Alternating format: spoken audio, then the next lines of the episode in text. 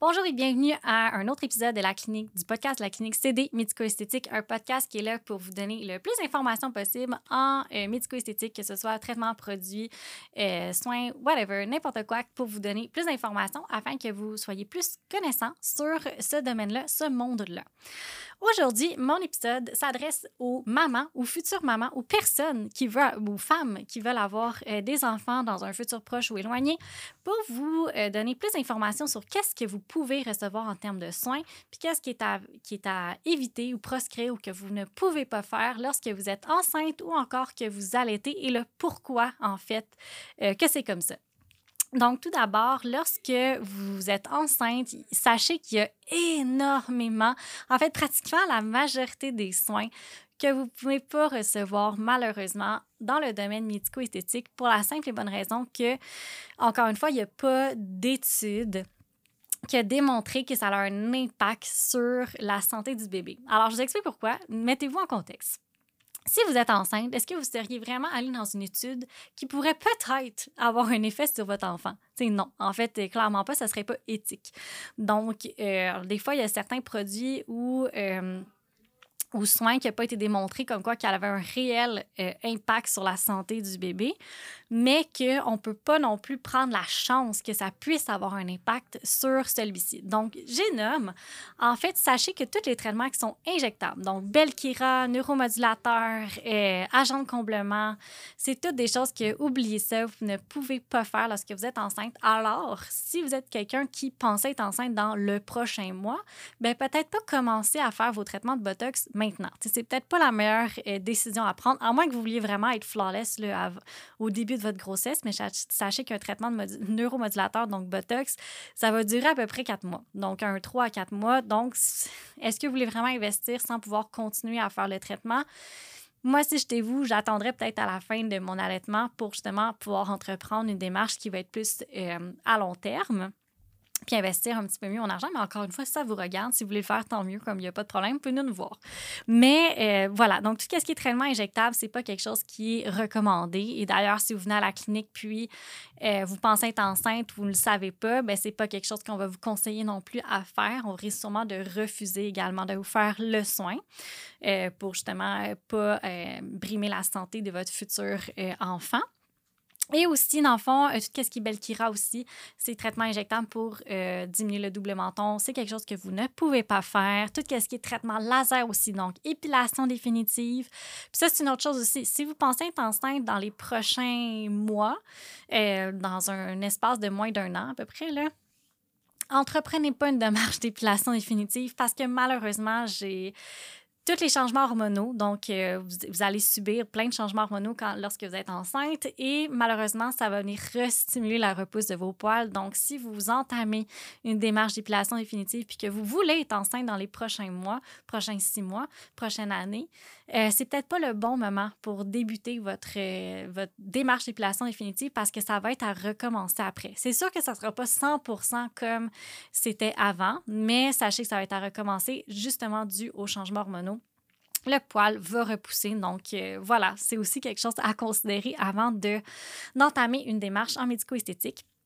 Tout ce qui est aussi traitement de lumière pulsée, donc taches pigmentaires, euh, rosacée, euh, photorajeunissement au niveau du visage, ça aussi, c'est toutes des choses qui ne peuvent pas être faites lorsque vous êtes enceinte. Tout ce qui est traitement avec la radiofréquence aussi, oubliez ça, on ne peut pas faire ça quand on est enceinte. Donc, le Morpheus 8, Malheureusement, je suis désolée, vous pouvez pas faire ça.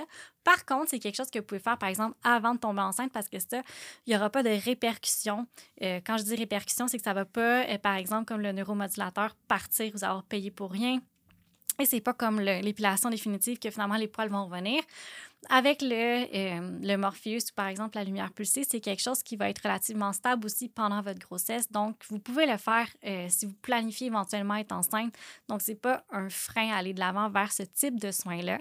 Donc, pour traiter au soi. Euh, ah oui, ça, c'est important à savoir tant qu'à y penser, après votre grossesse, quand vous allez avoir accouché, quand bébé va arrêter d'être allaité, vous allez pouvoir euh, traiter vos vergetures avec le Morpheus 8 ou le fameux ventre mou là, que justement on n'est pas capable d'aller euh, la peau, que c'est pas nécessairement du gras de miel qui est là, mais vraiment la peau qui a été super étirée ou euh, avec des traces de vergeture, c'est quelque chose qu'on peut aller travailler avec le Morpheus pour aller vraiment raffermir la région du ventre euh, suite à un accouchement ou suite, suite à, à une grossesse. Donc, sachez que ça existe, ne désespérez pas, même si vous avez un ventre de 4 pieds de long.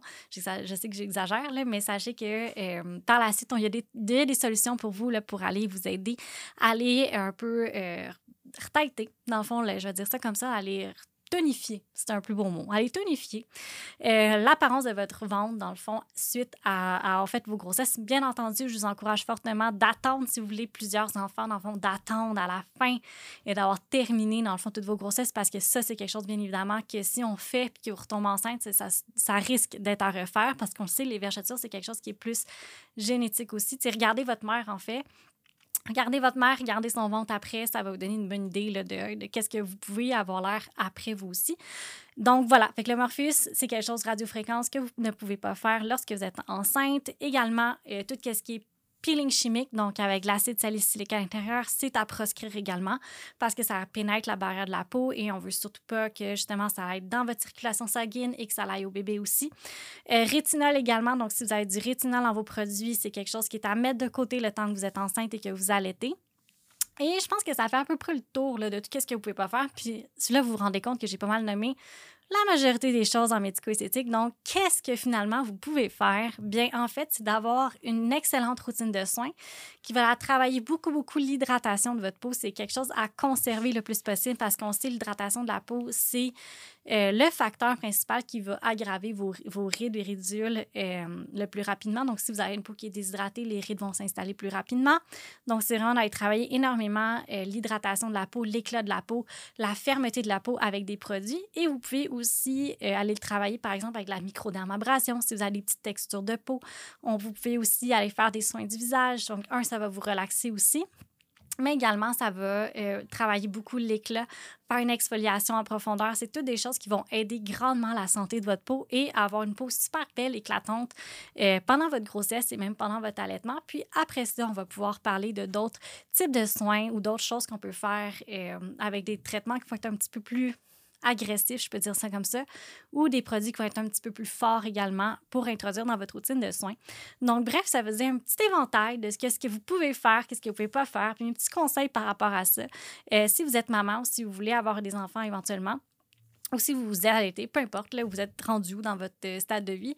Euh, donc, ça vous donne un petit, un petit indice sur qu'est-ce que vous pouvez faire, pas faire si vous êtes maman et si vous allaitez. Alors, je vous remercie. Si vous avez euh, aimé ça ou si vous connaissez une maman ou une future maman, je vous invite à partager ce podcast-là avec elle pour qu'elle puisse savoir justement qu'est-ce qu'elle peut faire, qu'est-ce qu'elle ne peut pas faire dans le domaine médico-esthétique sur elle pendant sa grossesse et son allaitement. Je vous invite à liker, partager. si vous voulez avoir plus d'informations sur la clinique et savoir un peu plus qu'est-ce qu'on fait, qu'est-ce qu'on offre comme produit, puis où vous voulez savoir quels soins faire, bien, ça va me faire plaisir. Venez juste me voir. Ça va me faire vraiment plaisir de, de regarder votre peau, voir c'est quoi vos besoins, puis de vous conseiller potentiellement à qu'est-ce qu'on pourrait faire pour vous aider. Et euh, voilà. En fond, merci. Merci de votre écoute et je vous dis à un prochain épisode.